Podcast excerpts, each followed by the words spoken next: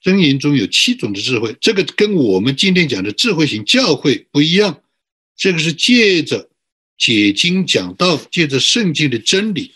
如果圣经的真理的智慧加上今天疫情时局的处境化的智慧，那你无往而不胜，所向无敌。箴言九章一节：智慧建造房屋，凿成七根柱子，宰杀牲畜。调和制酒，摆设筵席。换句话说，你如果有这七种智慧，你基本上是建造一个属灵的工程。神会让你摆设筵席，丰盛，可以请客的。你如果有这个智慧，那什么智慧呢？不是你知道，你知道不叫智慧，是你活出来。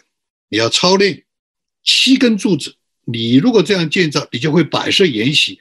你会有丰丰富富的收成来招待四方分享。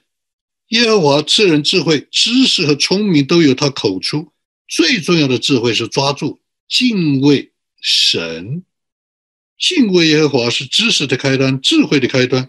敬畏耶和华就得以认识神，认识神就有智慧。因为什么呢？因为智慧是从他来的。所以在七种的智慧之上，概括全局的是敬字的三绝。敬畏神，敬虔生活操练态度上敬重别人，这种的智慧，这种的箴言里面是讲到古往今来，君王和老百姓都要有。换句话说，你今天有这个智慧，你就是领袖，你也可以看透全世界的君王，你也可以看透疫情时局。关键是要从小事做起，从自己做起，从今天做起。七个，第一个是诚信。二十章二十八节，我们是有诚信的，我们有圣经的诚信，我们有心中的诚信，我们用诚信判断所有的人，不管他是谁。但是你我必须活出，首先是一个可靠的人。信字左边是个人，右边是个言，你讲的话可以兑现，一下就造出我们有很多的做不到的。我自己。很多时候就不讲了，不讲的原因做不到，不是你没有这个心，你有这个好心，你做不到，你就不要讲。诚信兑现，可靠，这个人讲的话，我可以站在旁边看，这个人就是他的话，这个话就是他的人，这个叫信。你今天用这个去观察所有的人，看所有的君王，看所有的大方向，一下就看出来了。